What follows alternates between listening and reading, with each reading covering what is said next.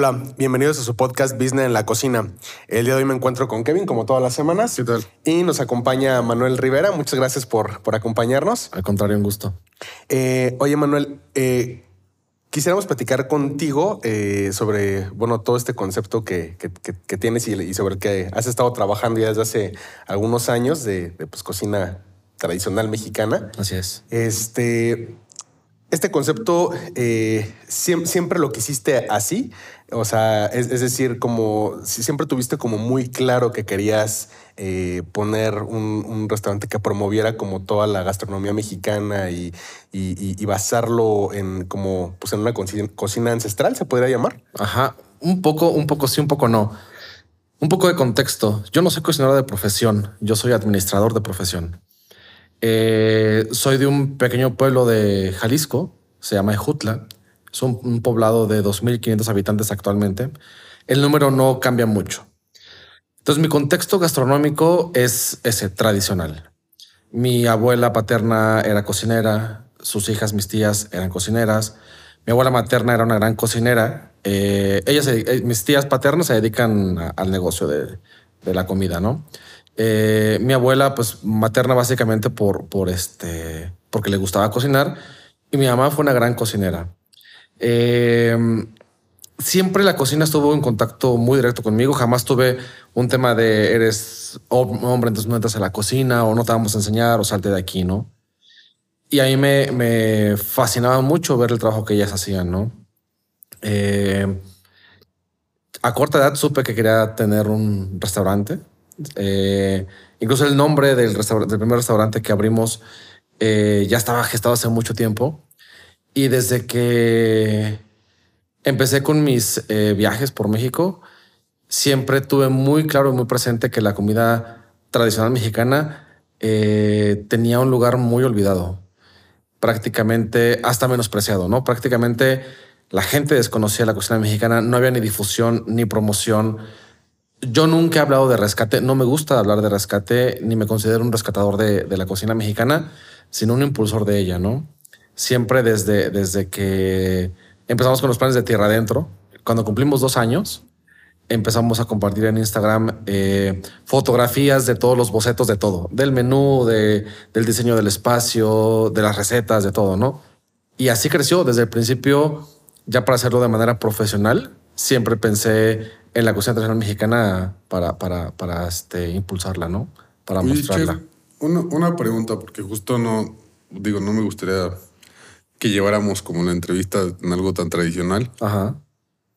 Eh, ¿Qué opinas justo de, de- digo, eres un promotor de la cocina mexicana, pero al final ahorita también creo que hay una tendencia, pues sí, quizás negativa, también a, a- a esa crítica hacia cocineros justo mexicanos, donde se dice que nos estamos apropiando de la cultura mexicana, de los pueblos, de las tradiciones, para venderlo mucho más caro.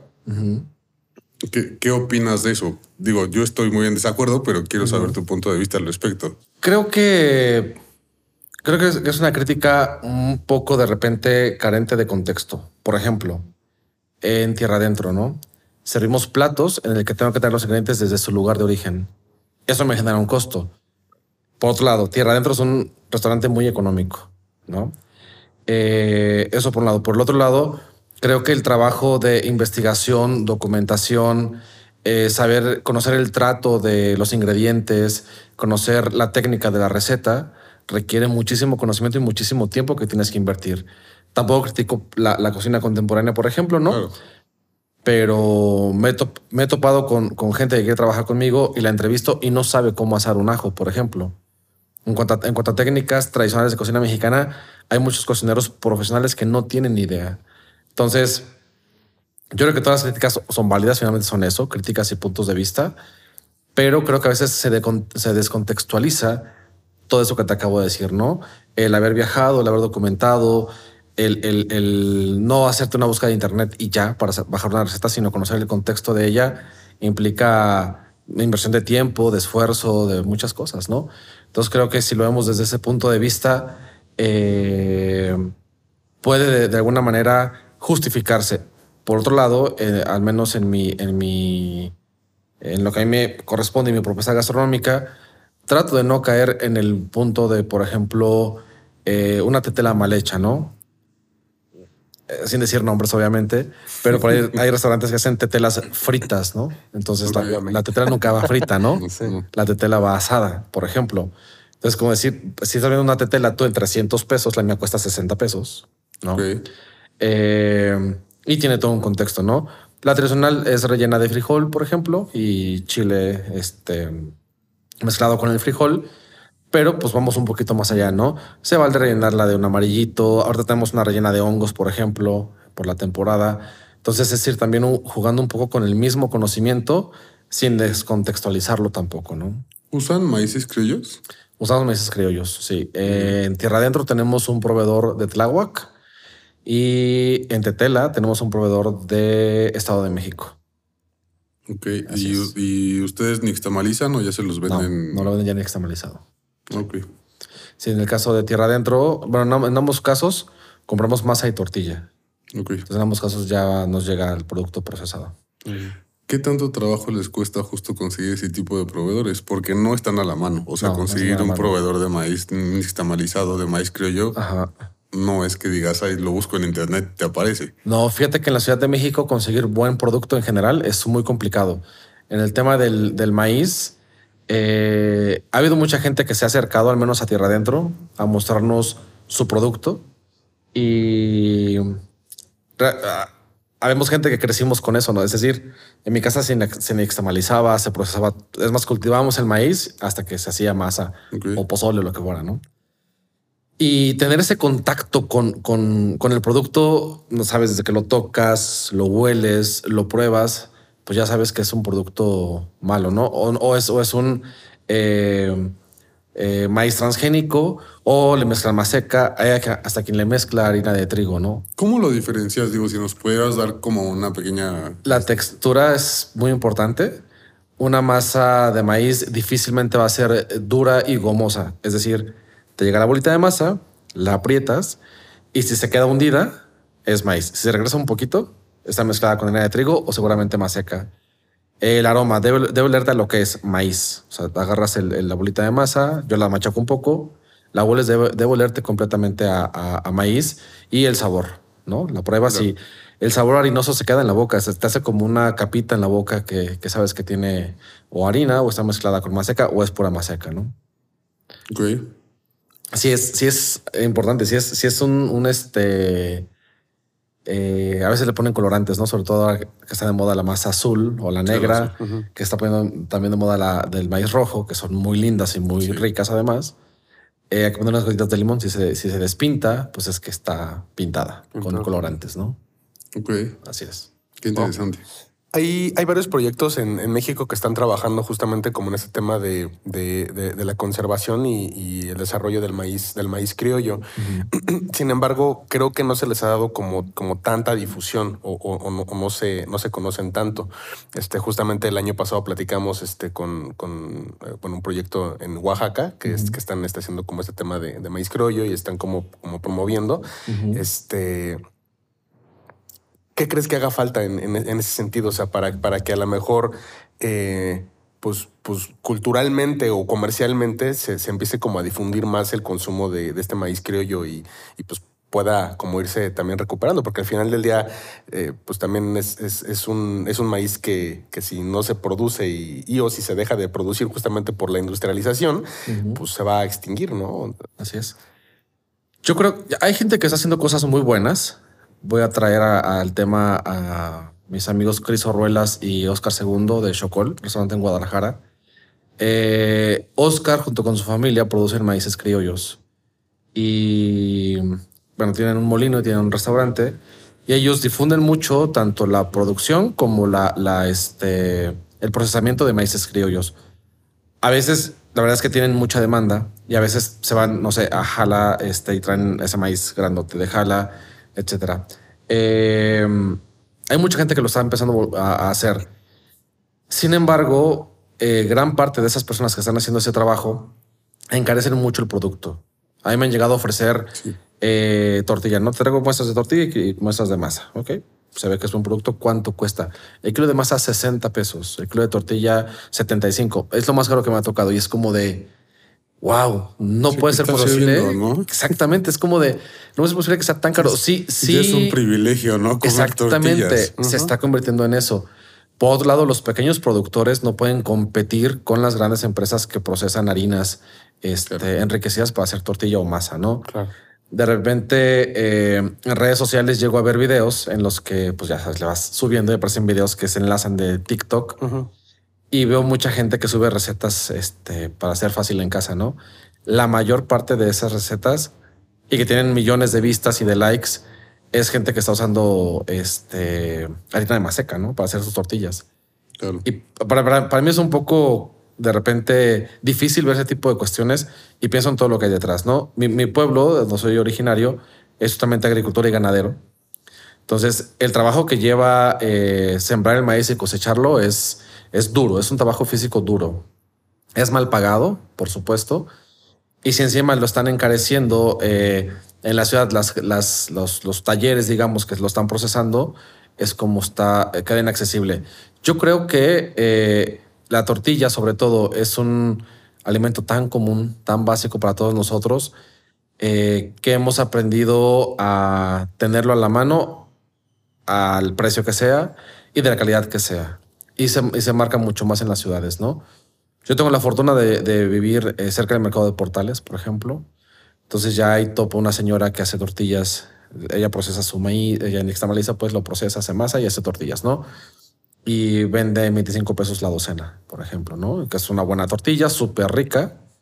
Y pues bueno, está en precio, ¿no? sí, está en buen precio. Nosotros en Tierra Adentro, eh, cuando empezó la pandemia, eh, creamos un proyecto que se llamó Huacal, que era llevar frutas y verduras a la puerta de tu casa, junto con productores que eran los que nos, este, proveían los insumos para el restaurante y lo extendimos a eh, otro proyecto que, se llamó Mercadillo, en el que podías integrar ya productos elaborados a tu canasta, tortillas, tamales, quesos, eh, café, etcétera, etcétera, etcétera. Y teníamos a la señora de Veracruz, que ahora es una de mis cocineras, trabaja con nosotros, que ya hacía tortilla a mano, ¿no? Con una técnica eh, muy peculiar que es con, con la parte de carnosita de la mano, irla aplastando unas tortillas de este vuelo, ¿no? Eh, ahí el, tema y el contexto siempre era ayudar, ¿no?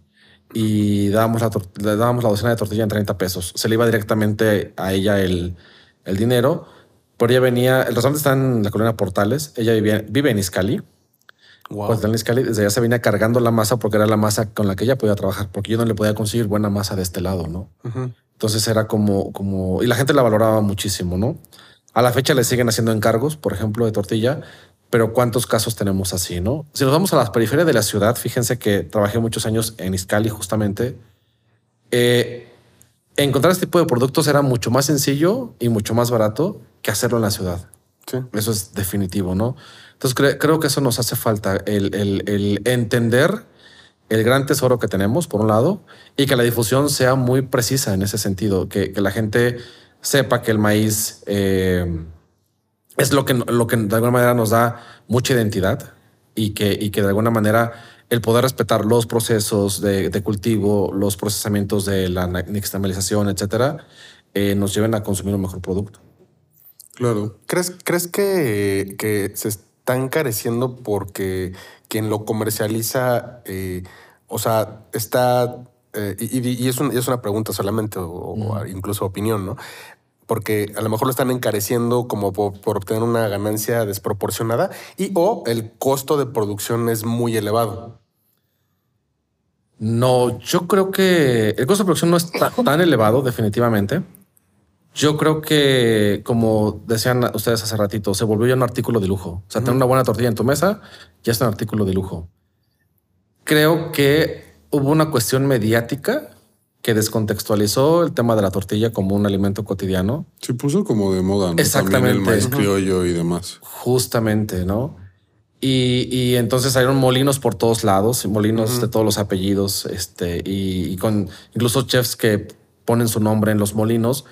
Y ahí me tocó ir una vez a uno de ellos en el que la tortilla este, costaba la pieza 12 pesos, ¿no? Una sola tortilla. Wow. O sea, imagínate, te quieres llevar seis tortillas para tu desayuno, ¿cuánto te va a costar? Sí, te va a costar más la tortilla que el mismo desayuno, Sí, ¿no? desayuno, sí, claro. Entonces cre- creo, creo que ese tipo de proyectos impulsaron el que se encareciera ah, indiscriminadamente el precio de, de la tortilla, ¿no? Definitivamente. No creo que el costo de producción sea tan alto. Eh, por ejemplo, yo en Tierra Adentro cocino con gas natural, por ejemplo, ¿no? Y la estufa está prendida de 8 de la mañana a 6 de la tarde sin parar, las seis hornillas y la plancha. Y no pago un dineral de, de gas, ¿no? Eh, el maíz eh, seco, el grano de maíz, el kilo debe estar costando. Yo compro algunos de repente para hacer algunas producciones. Lo compro pues, pequeña cantidad, entonces el kilo me cuesta como entre 12 y 18 pesos, ¿no? Eh, entonces, realmente no es un producto caro de procesar, sino más bien creo que la moda que se puso de- con esos molinos impulsaron a que el precio fuera así de, de costoso, ¿no? Sí, pero el tema es que realmente quien, quien tiene el mérito, porque quien lo está produciendo, quien lo cosecha, no se está llevando ese dinero. Justo. Así es. O sea, digo, a, a lo mejor mal capitalismo se lo están llevando empresarios, ni siquiera la gente que realmente tendría que llevarse ese dinero. Inter- intermediarios, Sí, ¿no? sí, fíjense que eh, en mi familia cultivábamos eh, maíz para consumo propio. Y de repente había, había sobreproducción, es decir, la tierra nos daba más de lo que podíamos consumir y entonces lo vendíamos. Y una vez mi, papá dijo, bueno, pues vamos a extender un poquito más el cultivo para pues, que sea negocio. Y nos dimos cuenta, lo- logramos, la primera vez que se hizo como negocio, logramos eh, cosechar dos toneladas de maíz ya desgranado y nos compraban la tonelada en 44 pesos. Estoy hablando de hace 22, 24 años promedio. Y era como de, no inventes ni las chingas que me llevé. No, Puedo Pues pagar ni eso, un día ¿no? de trabajo. Exactamente. Las jornadas eran de, de 6 de la mañana, más o menos 3 de la tarde, ¿no? Cuando ya el sol, el sol pega muy duro. Eh, y había que combinarlo en mi caso con la escuela, etcétera. No les mentiría si les hablo de precios en este momento, pero no creo que haya Justo cambiado te iba mucho. a preguntar ahorita en cuánto crees que esté una tonelada. No sé, no sé. Tengo, tengo una amiguita que su papá es productor de maíz también. Eh, hace como cuatro años que hablamos, no hablamos del tema, justo cuando llegué para acá, este, al sur, tierra adentro. Eh, ella me hablaba como de 1400 pesos, 1800 pesos una tonelada. En el que decía, pues ya mejor mi papá es para O la sea, casa. 14 pesos el kilo. Sí, exactamente. No, pues mejor que se lo coman. Exactamente. Entonces o se lo damos a los animales Claro, o, ¿sabes? claro. Nos lo quedamos para nosotros y le vendemos a los vecinitos. Igual Claro. tu semilla para la siguiente producción, ¿no? Claro. Eso es lo que está pasando, ¿no? Eh, creo que se justificaría el precio de una tortilla eh, siempre y cuando al, al productor o al campesino le llegara Sí, se le pagara lo justo. exactamente. Claro, O que sea, que que ser. fuera fair trade. Sí, exactamente. Oye, dos preguntas. Eh, una, está- están en la Portales, Así es. que no es una colonia por excelencia restaurantera. ¿Cómo ha sido para ustedes? Digo, hay, hay muchos negocios de restauranteros ahí, pero quizás no son como, bueno, no es como la colonia top, ¿no? De- Como para ir a comer. ¿Cómo fue para ustedes estar ahí? Fíjate que cuando Tierra Adentro empieza a ser una idea y empezamos a, a- con la planificación, eh, tenemos una amiga que vive muy cerca, a un par de cuadras, y ella tiene un café clandestino, entre comillas, ya no está en clandestino. o sea, es básicamente la sala de su casa, ¿no? Ok. Y eh, hace conciertos y ella cocina. Órale. Muchas veces fui a ayudar, se llama Café Aurora. Muchas veces fui a ayudarle, éramos muy buenos amigos. Cuando empezamos a plantearle la idea al grupo de amigos, ella me dice, ¿por qué no, no abres aquí en Portales? Y yo, me gusta la idea, pero me da un poco de temor el tema de que no hay flujo. Y me dice, mira, en tal, en donde estamos, en Nevada, esquina con Canarias, hay unos locales, velos. Pasamos en la noche, una de la mañana, ¿no? Con unas copas adentro, obviamente. Nos estacionamos, nos bajamos, así en la banqueta lo vimos, dije, es aquí. Fue un tema de vibra, fue un tema de idea romántica, lo que, lo que, lo que sea. Creo que am- ambas cosas se juntaron. El alcohol. El alcohol, por supuesto. y dijimos, es aquí y es ahí. Eh, fue muy, muy propicio porque yo, yo en ese entonces administraba un centro de convenciones. Y justo cuando nos atrevemos a hablarle al dueño para, para rentar el local, Eh, yo estaba en un evento que me absorbía prácticamente todo mi tiempo. Eh, tenía que estar en pie ya trabajando desde las 7 de la mañana, me iba a dormir como a la 1 de la mañana. Era, era muy complejo y me quedaba a dormir ahí. En el centro de convenciones había habitaciones. Entonces el día que contesta el dueño de sí, sí, sí, pero ven a verlo, era de ven ahorita una de la tarde, ¿no? Entonces no había yo como, como escaparme. Entonces eh, mi socio es el que estaba cerca, le dije, pues lánzate tú y toma fotos, videos y habla con él. Finalmente negociamos con él, él súper buena onda, el dueño, ¿no? Bueno, es el administrador, súper buena onda, nos vibró muy chido, nos regaló dos rentas, pues denme la mitad para tomar posesión y empiecen a hacerle lo que le hagan, o sea, China libre en todo sentido, ¿no? Creo que de alguna manera empezó esta ilusión, este sueño a tomar una forma muy concreta. Ahora pensándolo, eh, respondo un poco más directamente a tu pregunta, creo que Tierra Adentro no puede estar en otro lugar. Creo que Tierra Adentro es para estar en una colonia tradicional, popular, en el sentido de que eh, no es la Roma Condesa Polanco. Sí, el ambiente que tiene la, Portales es muy de la Portales también. Sí, y somos, y somos el único restaurante como en dos cuadras. Con dos cuadras hay otro que es muy como más bien del estilo para la gente que eh, cerca hay unos este, call center y es como para ese tipo de público. Hay muchas cantinas, ¿no? También sobre eje, sobre hay muchas cantinas y, y, cocinas económicas. Estuvimos trabajando un mes en la adecuación del espacio y me recorrí todos los lugares por ahí hay de todos los precios y de todos los, los las calidades, ¿no? Pero, pero, creo que tierra adentro eh, sí se iba, se iba a ver eh, mucho más accidentado y mucho más provocativo en el mal sentido en una colonia de estas que es popularmente eh, gastronómica, ¿no? Entonces creo que tierra adentro, en el lugar que está, está perfecto. la gente nos ha recibido muy bien, tanto vecinos como gente tenemos clientes que vienen desde el que viene más lejos, que es muy, muy este, ácido, viene desde Tepeji del Río a comer a tierra adentro. Desde Tepeji del Río. Prácticamente toda la ciudad. Platicábamos, pues este. Vengan, vengan a probar. Sí, sí, sí. sí platicábamos en uno de los episodios que sabes que tienes éxito cuando eh, hay, ah, pasan varias cosas, pero de lo que comentamos fue o que fueran a celebrar su cumpleaños contigo o que vinieran de muy lejos a probar tu comida. Así es. Yo soy ese tipo de comensal, ¿eh? Otro estado. Otro, estado, claro. estado, a probar tu comida. Sí, yo soy ese tipo de, comensal. Eh, de repente es de, oye, está tal restaurante, vamos a, a comer, ok, ¿dónde está en Tlaxcala? Vamos a Tlaxcala solo a comer al lugar, ¿no? Okay. Y creo que justamente, como bien lo dices, ¿no? Habla mucho del éxito que, que, hay, ¿no?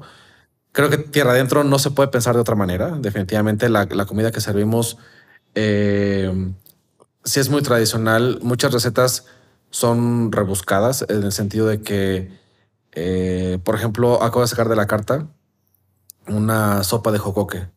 Es una receta que yo recuerdo que mi abuela hacía. Eh, es básicamente un budín de puro jocoque que se pone en baño María hasta que se hace un, budín. Eh, con un caldillo de jitomate, pues porque Jalisco comemos harto jitomate, ¿no? Muy espesito, eh, y, es una, era una cosa súper golosa, ¿no? Que muchas de las técnicas contemporáneas pasan desapercibidos o tienen brincos como le pongo Justo te algo para que cuaje. ¿Cómo? O sea, porque sí me dio curiosidad. Digo, has viajado mucho como para documentar recetas y demás. ¿Cómo le haces? O sea, llegas con la cocinera tradicional y dices, oye, enséñame a cocinar. Algunas veces sí. Eh, fíjate que eh, nunca fue con la intención de poner un negocio. O sea, lo pregunto porque no todos tenemos esa habilidad, ¿sabes? Sí, o sea, yo no sabría cómo llegar ni con la curiosidad a veces. Sí, no, no, no. ni la curiosidad. Siempre fue un tema de curiosidad, justamente. Eh, la cocina siempre me gustó muchísimo. Eh, por ejemplo, mi abuela era del, ejercicio de... Ella hacía una lengua muy famosa, que ella le llamaba lengua dominguera, que es una lengua, lengua de res, cocinando salsa otra vez de jitomate, de una cocción súper larga. Es deliciosa esa receta. Eh, y ella me dijo, le dijo, ¿cuándo me enseñas a hacerla? Me dijo, ven, la vas a hacer conmigo, te voy a decir la receta y no te, no te la voy a volver a repetir. No la puedes apuntar, no puedes tomar ninguna nota y no se la puedes decir a nadie. bueno. Eh, y empezó a hacerla, ¿no? Entonces me fue diciendo ingredientes de memoria, etcétera, ¿no? Y La hice la primera vez, no me quedó, obviamente, como ella. Se me olvidaron un par de cosas. Y mi abuela solamente se la decía a una persona de cada familia. O sea, a un, de cada uno de sus hijos, solamente una persona lo sabía. En mi caso, la sabía mi mamá y la sabía yo. Entonces mi mamá me coachó para aprender la memoria, para aprender la memoria. ¿Por qué pongo este contexto? En mi, en mi familia todo el mundo así aprendió a cocinar. No hay recetarios. Mi, mi abuela ya, este, ya grande, mi abuela falleció de 98 años. Yo creo que a los 90 años empezó a escribir sus recetas. Y se las regaló a mi mamá. Ahora están conmigo esas recetas. Mi mamá también falleció. Y mi mamá fue la primera que empezó a hacer el ejercicio de anotar sus recetas para decir, pues que quede un testimonio o por si la, mente me falla o cualquier cosa, ¿no? Ese ejercicio de platicar la cocina fue lo que yo usé para, para, para documentar las recetas. Eh, ¿Cómo le hacía? A veces mis amigos me decían que me iban a correr a cuchillazos o a zapes de alguna cocina, ¿no? Pero básicamente llegaba yo a la cocina con toda la curiosidad del mundo de probar un plato nuevo y trataba de adivinar los ingredientes y me acercaba con la cocinera y empezaba a platicar, a platicar cosas, obviamente de la cocina. Me encanta platicar de cocina, por cierto, ¿no? Y ahí empezaba a salir, ay, qué rico molito, ¿qué le pone? No, pues tal y tal y tal. Oiga, ¿me enseñaría a hacerlo? A veces me decían que no, a veces me decían que sí. Si me decían que no, pues en la plática yo me iba memorizando lo que ella me decía. En cuanto salíamos, yo anotaba todo o lograba una, una, nota de voz. Llegaba al centro de convenciones donde, donde trabajaba y le decía a la cocinera, vente, traigo esta receta, vamos a hacer pruebas. Y empezaba, empezábamos a tomar nota de la, de la receta. Me ayudó mucho que la jefa de cocina que estaba conmigo, este, eh, también es de un pueblo, es un pueblo de Querétaro, eh, se llama Reina. Em, y ella tiene muchos contextos tradicionales de cocina, ¿no? Entonces, entre los dos, de alguna manera, bajamos, bajábamos las recetas, le íbamos metiendo, poniendo, hasta que quedaba a lo que yo recordaba que había probado, ¿no? Así fueron la gran parte de las recetas. Otras de ellas, por ejemplo, el amarillito que tenemos, eh, la verdad es que es muy rico el amarillito que servimos en, ambos lugares, en Tetela y en Terra Adentro. Ese fue un mix de tres recetas. Eh, tengo un amigo en Oaxaca, Omar, se llama Oaxaquín en redes sociales. Su mamá fue cocinera, ella me dio su receta. Después en Ocotlán, Ocotlán, Oaxaca, este, eh, está la cocinera que se llama Betty en el mercado o la Frida de Oaxaca le dicen. Mm. Y tengo otra amiga, chef, la chef Pilar Cabrera, del restaurante de la olla, igual de Oaxaca. Eh, las tres me dieron su receta. La entrevistamos el año pasado. Ah, sí. Justo te iba de. Eh, o sea, me parece interesante todo lo que comentas porque justo ya nos hablaba de esta documentación que, que lamentablemente, justo mucha de esa cocina tradicional se está perdiendo porque no hay documentación. Exactamente. Y fíjate que les, sigo con el ejemplo del amarito. De esas recetas, vi coincidencias, las saqué y después dije, Betty le pone comino, este, eh, Pilar le pone más hoja santa. La ama de Omar me dijo, si no tienes chilhuacle, le puedes poner esta combinación de chiles, que es guajillo con, con ancho, para que te dé más o menos el sabor, pero trata de usar, ¿sabes? Ese tipo de detalles de las recetas son las que no existen, ¿no?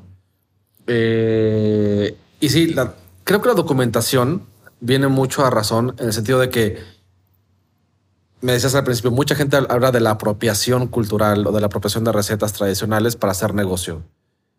Pero si no es así, ¿cómo va a perdurar una receta? Porque a veces las familias se pierden, ¿no? Por ejemplo, en mi caso, murió mi abuela, murió mi mamá, murieron solo del de, lado materno, del lado paterno, murió mi abuela, murieron dos de mis tías y queda una tía viva.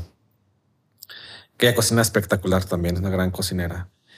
Y ella hace unos tacos dorados, muy jalisquillos, es una tortilla. Eh, en Jalisco tenemos tortilla para todo. Entonces vas, a los talleres de, de, de Nixtamal y te hacen tortilla para taco, tortilla para tostada, etcétera, ¿no? Entonces yo de chiquillo era el que iba a comprar las tortillas, ¿no? Bueno, me mandaba por el pedido de tortillas y hacemos un picadillo que es básicamente papa, jitomate y, carne de cerdo.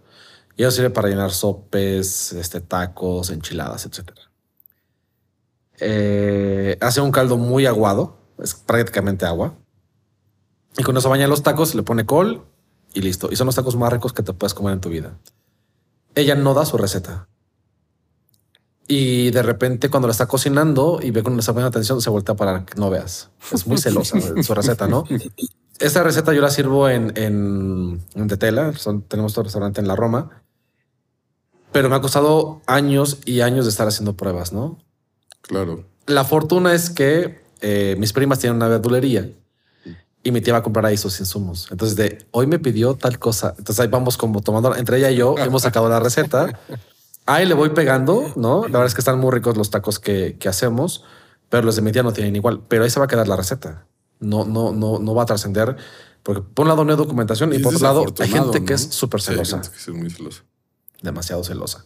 Entonces, y así fueron mis aventuras, ¿no? Muchas veces me llevé metadas de madres o que la gente no me contestaba de, oiga, qué rico, ¿qué le pone? Silencio, ¿no? Así de, ¿qué? ¿Me quieres robar mi receta? Amor. Ah, No. No, Entonces, yo soy una persona que comparte recetas, ¿no? Este, si alguien me pide una receta de lo que sea, sin problemas la, la comparto, ¿no? Eh, porque más allá de que alguien diga, te robo tu receta, es de, yo la obtuve de alguna manera de alguien que lo compartió conmigo. Eh, tiene su sazón, yo tengo mi sazón.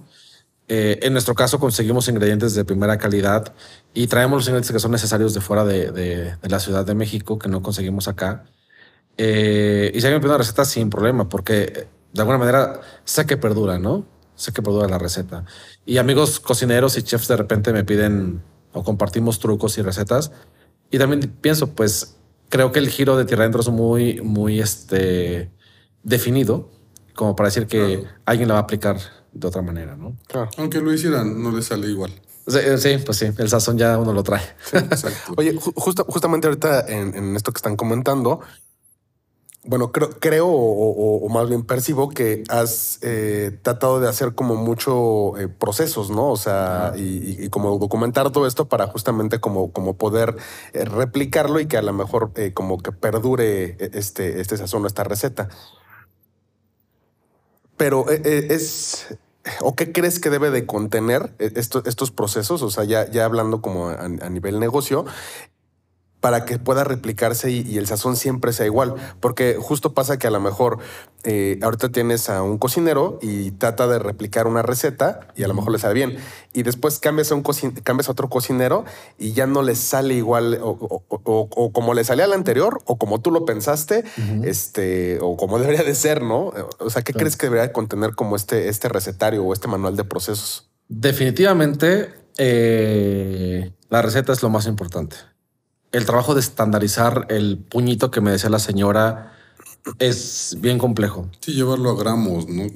O cucharadas, Sí, tazas, o sea- todo. O sea, es muy complejo. Eh, Les voy a platicar una, una anécdota. En Tetela empezamos a hacer las pruebas de menú. Tengo ahí tres cocineros eh, que están aprendiendo. O sea, me- llegó un momento en que dije, ya no voy a exigir que sepan cocina mexicana, sino que quieran aprender. Fue mi filtro. Y estaba una chava, se llama Gaby, ella. eh, era mi fan en Instagram y me stalkeaba y estaba, ¿no? Hasta que eh, ahora me lo contó ella. Yo la verdad es que no me daba cuenta. Hasta que ella me lo confesó y me dijo, no, yo no iba a trabajar con ese chef porque se ve, que es bien chingón. Me decían, es de Chihuahua. Y la entrevisté tres veces. La primera no me latió. Y la segunda fue de alguien me dijo, pues llámala otra vez a la chava de las pizzas para que, ¿sabes? Bueno, la vamos a llamar. La llamé. Empezamos a trabajar y de repente me dice, oiga, es que la receta dice una cucharada de comino, pero cucharada de cuál? Y yo, de las medidoras. Ah, iba, ¿no? ¿Cuánto? Entonces yo me desespero porque tenemos que, tenemos que hacer todo el recetario completo para ese día. Le dije, a ver, tráeme el comino. Con la mano el comino, lo tomo y le dije, esto es una cucharada. Claro que no. Apostamos. ¿Cuánto puestas? 500 pesos va. Tráete la cuchara medidora. Pues yo todavía esperando con el puñito porque no la encontraba, la encuentra, la pongo y era la cucharada, ¿no? Me dice, ¿cómo supo? Le dije, no, no es que sepa, es que aprendes con las manos. ¿A qué voy con esto? Las, cocineras tradicionales y cocineros tradicionales, que también hay muchos, eh, de alguna manera así sienten los ingredientes. Me refiero a sentirlos como un gramaje, como un peso, ¿no? En, en- en la mano. Mis recetarios son sumamente explicativos. Si tú agarras una de mis recetas, aunque no sepas cocinar, lo vas a hacer bien. Cuando empezamos a gestar el proyecto de Tetela, yo estaba muy preocupado por tierra adentro. Entrevisté un montón de gente. Eh, nadie me latía, nadie daba el ancho. Tengo preguntas básicas. Una de ellas es, bueno, la primera era, dime cinco técnicas de gastronomía mexicanas. Y ni siquiera me decían nixtamalización, o sea, ni la básica, ¿no? O la más, eh, La más la más famosa. común. Ajá. Y después la bajé a tres para que no solamente una fue la que la que le dio. Y la otra pregunta era: dime un platillo de cocina mexicana no antojito que te guste comer y cocinar y dime cómo lo haces. Entonces me encontré, respetas- re- me encontré con respuestas como arroz chino, espagueti rojo.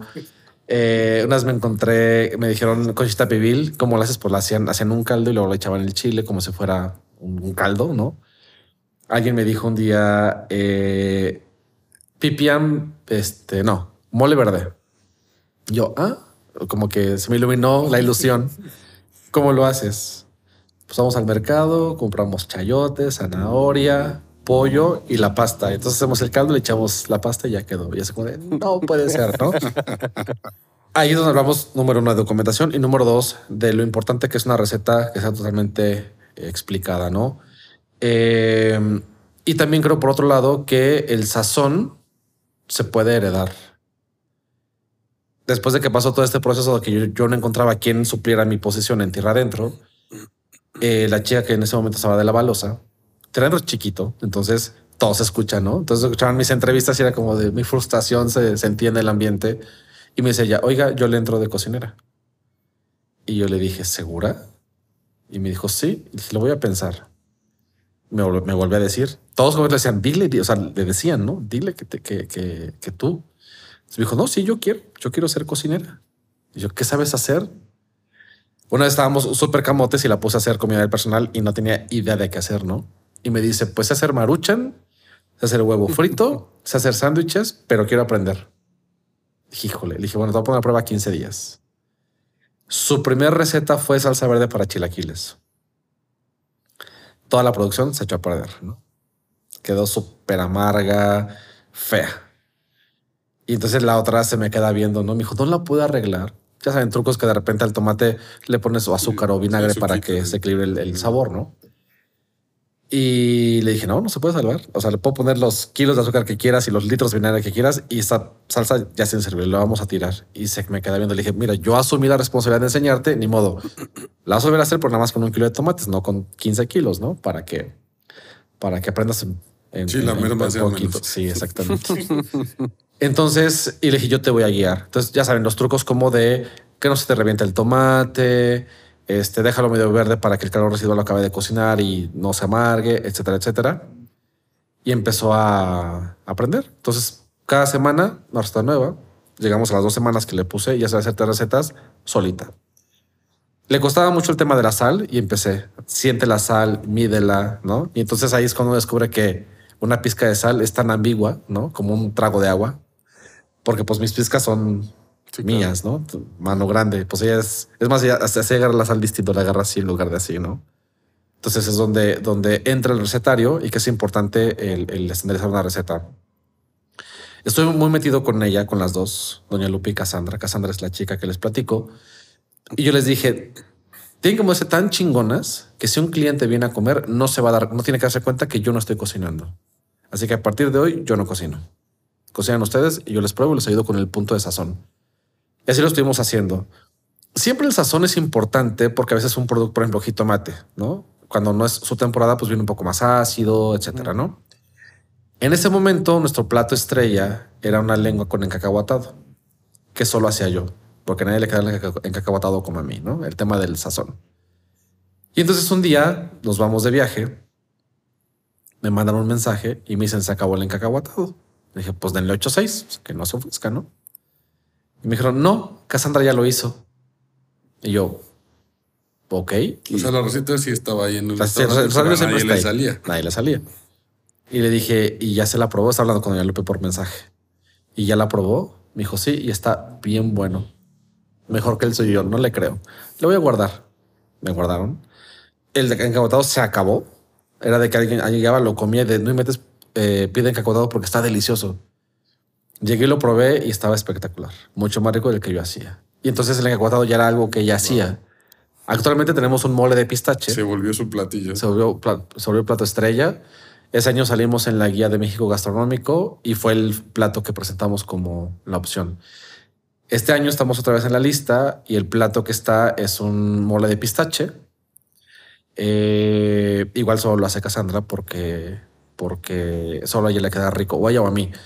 A lo que voy con todo este contexto es que alguien que no sabía cocinar más que maruchan, sándwiches y huevo, aprendió a ser una gran cocinera. Y es grande, o sea, es, en un año ha tenido un desarrollo impresionante. Entonces sí, la receta es importante, pero también que el, que el, que el cocinero tenga memoria gustativa. Y creo que ese es trabajo del chef que está a cargo del restaurante, enseñárselos todo el tiempo, ¿no? Eh, a mí me gusta estar siempre en mis dos restaurantes. Eh, ellos saben, los cocineros saben que no pueden empa eh, empacar ningún, ningún alimento eh, sin que yo lo pruebe antes, ¿no? En Tierra Adentro eso ya cambió. Ya Doña Lupi y Cassandra ya dan el sazón sin problema. Entre los chicos que están aprendiendo es de no empaquen nada si yo no lo pruebo porque eso es importante, ¿no? Estamos simplemente de la carne en su jugo. Y pues un jalisquillo es especialista en carne en su jugo, ¿no? Y uno de los cocineros la hizo, la empacó al vacío y todo el show. Y yo la vi, las vi en las bolsas, dije, eso no es carne en su jugo. Claro que sí, chef, seguí la receta, la hiciste mal. Ábrelo y darme, pero ya está empacada, ábrele y dame a probar. Entonces, el error más común es, es eh, poner la salsa verde en el momento que no lo lleva, ¿no? Entonces, como se llama carne en su jugo, en cuanto ven que suelta el jugo, va la salsa y se hace una cosa horrenda, ¿no? Y le dije, la vas a hacer junto conmigo para que aprendas este, a, a hacerla, ¿no? Y, es, y, estuvo pegado a mí, ¿no? Tres, cuatro veces hasta que aprendió a, a hacerla, ¿no? A llevar esos pequeños detalles eh, eh, a que el sabor fuera el que tenía que ser, ¿no? Entonces, más que además de la receta, eh, que el chef esté pendiente de transmitir los sabores es muy importante, ¿no? Totalmente. Sí, ayudarse a desarrollar la memoria gustativa, siempre lo he dicho yo. Oye, en, en tu equipo, eh, bueno, percibo que tienes, eh, tienes un equipo como ya de, de, bastante tiempo trabajando contigo, ¿no? Uh -huh. Creo que tiene que ver con el tema de aplicas el contratalento, ¿no? pero ¿cómo haces para desarrollarlos y que tengan, que tengan este, este interés por, por permanecer contigo y por, por compartir la, la, filosofía que tú quieres dar al, o más bien la experiencia que quieres dar al comercial? Ok, desde hace rato que yo de, de profesión soy administrador. Yo siempre, no, no siempre, he dicho en muchos casos que los cocineros tienen una vocación que es cocinar. No administrar ni dirigir, les cuesta mucho trabajo. En mi cocina no se grita, no se insulta. Sabemos que las cocinas per se tienen un, eh, una tensión ya, un estrés ya por ser cocina simplemente, y ya es pesado, como para hacerlo mucho más pesado para la, para la gente. Claro. Entonces, eh, a partir de, de, ahí, definitivamente, la gente sabe que de mí nunca van a recibir ni un grito ni un insulto, ni siquiera levantar la voz. Eh, y siempre los trato con mucho respeto, ¿no?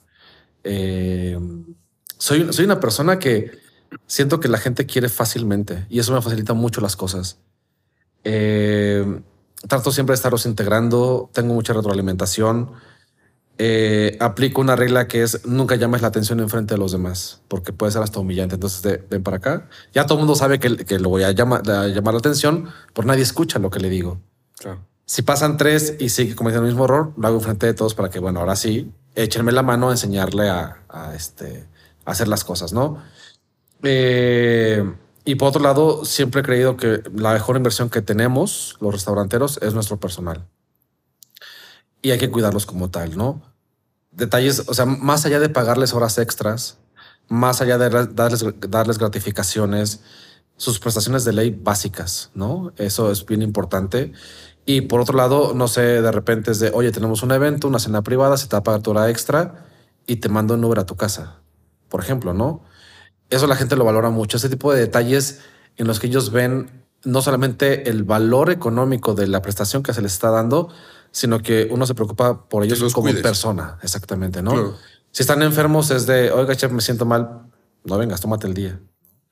Eh, siempre pido por delante el, el, el, comprobante, obviamente, este médico, pero nunca es hacerse las pesadas porque no inventes, eres un huevón y no vas a venir, jamás, ¿no? Eh, creo que eso es súper, súper importante. Y la otra es ayudarlos a desarrollar su creatividad. Cada que vamos a meter eh, menú nuevo, siempre es de, a ver, saben, por ejemplo, tierra adentro, ¿no? Saben de qué va tierra adentro, qué pueden proponer, ¿no?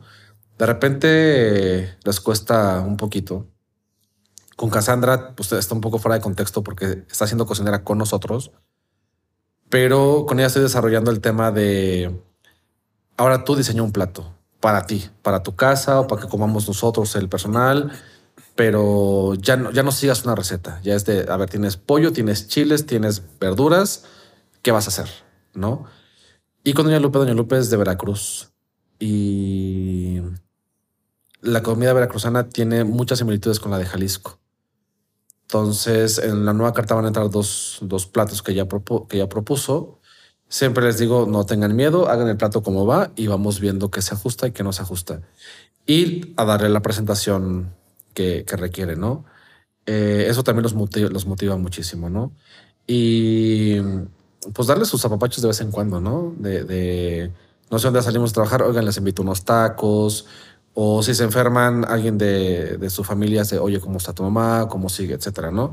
Creo que esa parte humana es bien importante. Sí me puedo jactar que en Tierra Adentro no tengo rotación de personal. En la posición que más rota, y creo que es por, por porque es pesado, es la balosa. Pero Tomás, que es el mesero, tiene tres años, prácticamente desde que abrimos está con nosotros. Doña Lupe tiene dos años, Cassandra va por año y medio. Este, ella. ¿Cuántas mesas tienes en tierra adentro? Tengo una, dos, tres, cuatro, cinco, seis, siete. Siete mesas. Es pequeño. Sí, es pequeño, sí. Y en Tetela tenemos 44. Es mucho más grande. En Tetela caben 90 personas sentadas al mismo tiempo. Y en Tierra Adentro el máximo son 24 personas sentadas al mismo tiempo. Sí, es pequeñito. ¿Has, desarrollado a alguien que sea tu mano derecha? O sea, porque digo, al final del día es difícil estar, estar en, dos negocios, ¿no? sí. digo, bueno, los que nos has platicado ahorita, no sé si tengas más. no, no más dos. Este, sí, se ha desarrollado a alguien. En el caso de Tierra Adentro, que es ahorita es donde estoy menos tiempo, porque me, de tela pues es nuevo, estoy más tiempo allá. Eh, en Tierra estoy todos los martes prácticamente. Eh, y miércoles por las mañanas y sábados por las mañanas. en Tierra Adentro, desarrollados a Cassandra y a Tomás. Cassandra lleva toda la parte eh, como de recursos humanos y la caja chica porque es buenísima administrando además, ¿no? Mm. Eh, y lleva la disciplina del personal y es la, la conexión con proveedores, conmigo, eh, y Tomás, Tomás el mesero también es que lo estoy desarrollando. Quiero desarrollarlo al, nivel que pueda desempeñar en algún momento la posición de gerente. Eh, pero, por ejemplo, todos tienen sus cualidades, ¿no? Tomás es una, es una persona, todos son súper confiables, pero Tomás es eh, sumamente confiable, ¿no? Sí, pero hay gente que tiene más sentidos. aptitudes, no, Exactamente. No es tema de confianza, sino Exactamente. ¿no? Sí, sí. Y en Tetela estamos apenas empezando con, con, ese, con ese tema. Es una estructura distinta. Ya tenemos ya una figura de gerente, jefa de piso, etcétera. Pero en, cocina, que es lo más, creo yo, finalmente pues vendemos comida, ¿no? Que es lo más eh, importante para mí. Eh, estoy desarrollando a un chico también. Ya lo conocía, ya había trabajado este, con uno de los socios y tienen buenas aptitudes para dirigir la cocina, ¿no? Esta semana estuvieron solos, estuve toda la semana en tierra adentro, hasta que terminó, porque Doña López se fue de vacaciones y me fui a cubrirla. Y bien, o sea, les fue bien, no hubo quejas de nada, ¿no? Entonces, eh, sí es importante, además de que el, cocinero, el empleado se sienta importante y, se, y sienta que está aprendiendo, que no está estancado en la misma posición, ¿no? Eso siempre es muy importante también. Totalmente. Involucrarlos totalmente con, con, este, pues sí, con todo el proceso y con, con, la visión del, del, este, del negocio, ¿no? ¿Tienes, ¿Tienes planes de abrir eh, un tercer negocio o de expandir a lo mejor eh, alguna de estas marcas? Eh, tierra Adentro, yo lo quiero este, solidificar más todavía. Creo que, creo que Tierra todavía tiene mucho para dar en el contexto que se encuentra. Eh, proyecto próximo, eh, una remodelación, que creo que ya la merece. Y eh, hay un par de proyectos que, que, estoy gestando todavía, que todavía no quiero platicar, obviamente. Sí, claro. Pero, pero Eh, yo quería que fueran para este año, pero se me cruzaron un par de cosas ahí. Por supuesto, Tetela se cruzó también. Entonces yo espero que uno de ellos abra el, el próximo año ya, que es el más cercano. Pero ahorita estoy enfocado totalmente en Tetela. En Terreno estamos cambiando la carta. Yo creo que para noviembre ya estrenamos menú.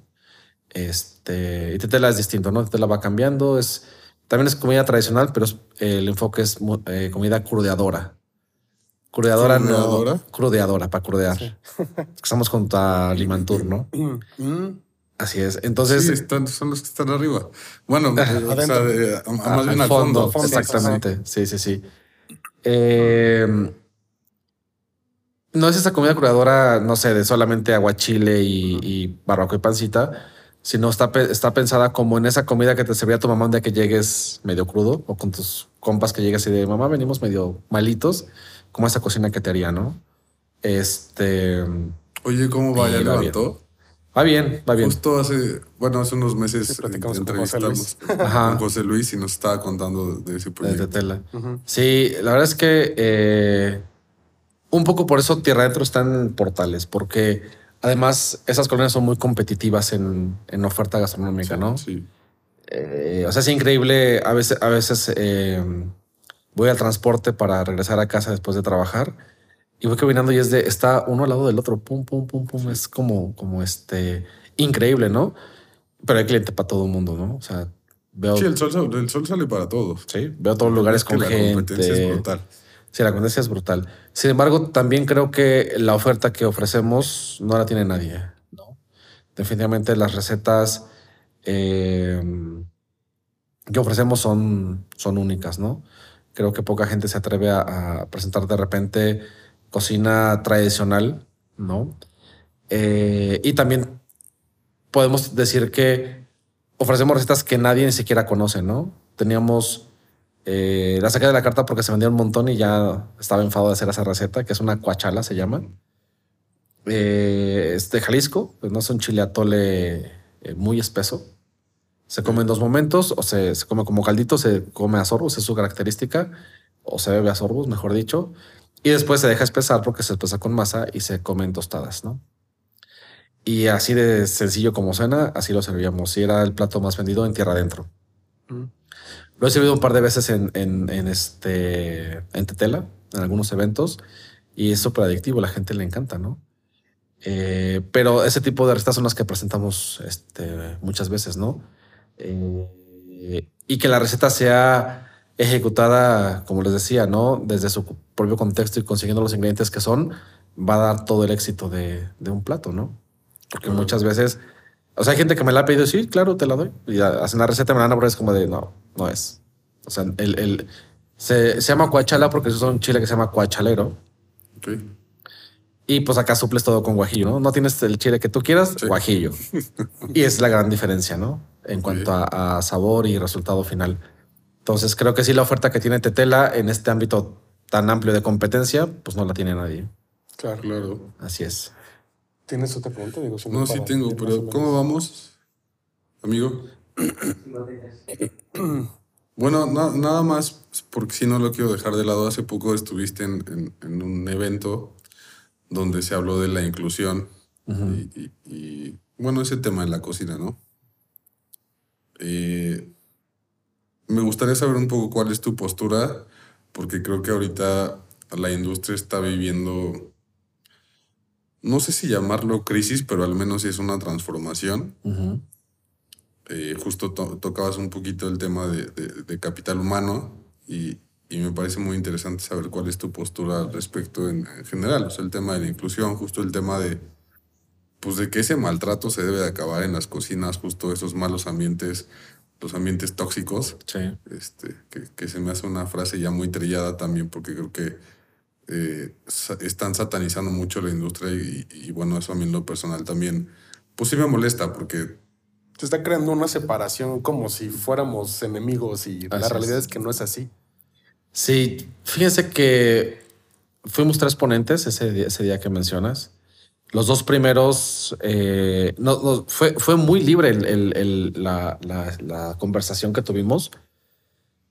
Y Alex Swastegui fue la que, Alexandra Swastegui fue la que habló primero y puso la pauta eh, muy clara. Ella habló mucho de liderazgo. Definitivamente creo que las cocinas, como bien dices, se están transformando en, general. Eh, hablar de homosexuales o de gente de la comunidad LGBT eh, en las cocinas ya es de por sí un ambiente pesado, ¿no? Yo cuando, cuando hablaba del tema, yo decía, yo siempre he estado en una posición privilegiada porque siempre he sido el jefe. Por lo tanto, si hay cosas en contra mía, pues es a mis espaldas y rumores y que no me afectan en absoluto. Sin embargo, eh, hablando ya de un cocinero, por ejemplo, en Tetela tengo una chica lesbiana. Eh, yo soy muy cuidadoso en mi caso en que no se den este tipo de cuestiones, pero sé de, sé de casos y sé de cocinas en las que sí sucede. Ser minoría en, en una cocina es fuerte. Ser mujer lesbiana, ser hombre homosexual, eh, simplemente ser mujer, ser indígena, etcétera, eh, siempre, siempre es muy em, fácil de que sufras de, bullying, de acoso, de discriminación, etcétera. Bueno, de por sí ya el ambiente es pesado. El ambiente es pesado en la cocina, de por sí, exactamente. Y definitivamente creo que sí se debe transformar. Y creo que el liderazgo es muy importante yo resumía en mi ponencia justamente el decir, eh, tiene que haber información. Porque a veces eh, los restauranteros se enfocan en ventas, en producción de recetas y se acabó. Pero olvidan, olvidan el capital humano, que es bien importante. Y entonces el que los compañeros sepan qué onda con feministas, qué onda con este, gays, homosexuales, qué onda con indígenas, creo que la información definitivamente va a ayudar a que, a que baje ese tipo de, abusos ¿no? y, de, discriminación por, por decir algunas de las cosas que suceden en las cocinas. ¿no? Yo sí me puedo jactar que en mis cocinas no sucede. ¿no? Eh, creo. Bueno, perdón que te interrumpa. Entiendo la parte de la información, pero ¿cómo crees que, que podríamos hacerlo como gerentes, como dueños, como lo que sea que nos toque en, posición a lo mejor de, liderazgo. Ajá. ¿Cómo, pues sí, o sea, ¿cómo podemos obtener esa información o cómo podemos bajarla, más bien no obtenerla? Porque obtenerla, pues a lo mejor todos tenemos, la, tenemos un teléfono en la mano, ¿no? Sí. pero ¿cómo, ¿cómo la bajas? A lo mejor me refiero en un sentido de cuál tendría que ser el tipo de capacitación que demos justo para bajar esa información y, que ese ambiente se empiece, se empiece a hacer pues mucho más liviano, ¿no? Porque muchas veces, y, justo creo que yo lo he mencionado en reiteradas ocasiones en este espacio, hay mucha apatía también de la gente por justo por esos temas, porque es como, pues, a mí no me interesa, ¿no? ¿Cómo, ¿Cómo podemos hacer, cómo crees que podemos hacer para que la gente se interese en que, pues, en que eso cambie? Fíjate que dijiste algo muy importante. Hablaste de, gerentes y, los líderes de, los restaurantes, ¿no? Muchas veces desde ahí viene el acoso o la discriminación. Eh, por no decir que casi siempre. Entonces yo creo que, eh, número uno, acercarse a gente que pueda hablarte del tema especializada. Hay muchas eh, este, entidades que pueden hacerlo. Y por otro lado, empezar eh, a que la gente que dirige a los grupos o a los equipos de las cocinas o de, los restaurantes sean los primeros en acercarse a esta información, sean los primeros en no promoverla o en poderla parar a tiempo, ¿no? Eh, yo digo, eh, tomando ejemplos, ¿no? De repente empieza un caso de, abuso y el primero en reírse es el gerente, por ejemplo, ¿no? Entonces ya los demás ven que el gerente se ríe, pues no pasa nada, le sigo. Entonces yo lo haría de esa manera, ¿no? Acercarme con una asociación o una agrupación que pueda brindar la información, capacitar primero a los, a los líderes de los, de los equipos o de las brigadas y que de ahí empiece a bajar poco a poco, ¿no? Eh, eh, eh, hacerlo de manera posiblemente muy sencilla, ¿no? Y, creo que desde el punto de vista humano definitivamente, ¿no? Sí, ser menos tolerantes con eso, ¿no? Exactamente, sí. Finalmente todos somos personas y merecemos pues, respetos y tratos dignos, ¿no? Claro, totalmente. totalmente. Eh, bueno, antes de cerrar, este, quiero hacerte una última pregunta, digo, un poquito fuera de lo mejor del tema que acabamos de platicar. En tu experiencia, ¿qué crees que es mejor? ¿Inversionistas o socios? Eh, inversionistas, Ok. definitivamente. ¿Por qué? Porque eh, acabo de pasar un, un, eh, capítulo fuerte en mi vida con un socio y creo que definitivamente mejor capitalistas. Sí, o sea, eh, que la toma de decisiones esté cargada hacia un lado, por, por ejemplo, que, que por temas de impuestos, temas de conceptos, temas de menú, temas de todo este tipo de cosas, ¿no? Claro.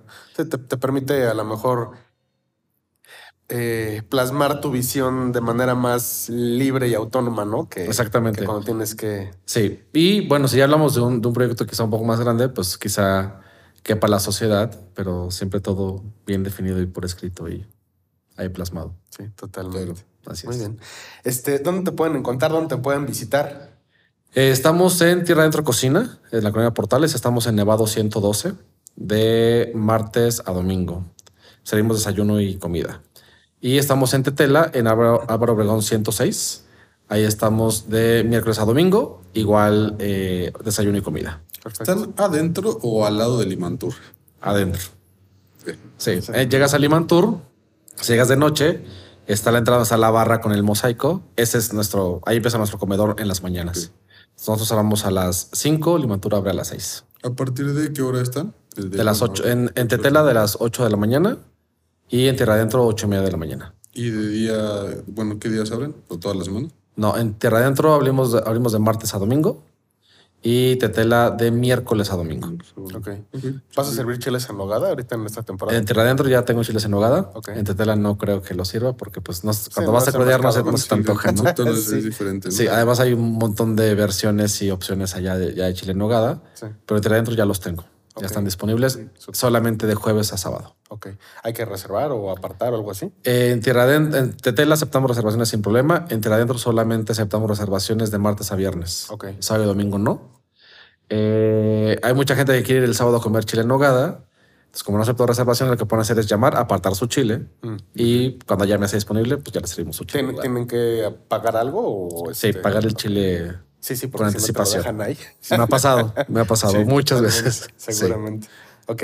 ¿Redes sociales? Redes sociales, eh, mi, eh, mi red social personal, Mane Rivera, en Instagram, que es la que más uso. Eh, tetela, tetela.mx en Instagram, solo tenemos Instagram. Y Tierra Adentro, está como Tierra Adentro Cocina en Facebook y Tierra Adentro.cocina en Instagram. Perfecto. Súper. Muy bien. Muchas gracias, man. Pues Al contrario, muchísimas gracias. Estuvo, plática- estuvo padre la plática y este, pues, digo, ojalá que más adelante se pueda repetir con los otros proyectos que, que traes ahí gestando. Claro que sí, con que mucho haya gusto. mucho éxito. Muchas gracias. Gracias a ti y pues bueno, si tienen alguna otra pregunta, este, vayan a probar la, la comida del chef este, y pues nos estamos viendo en el siguiente episodio.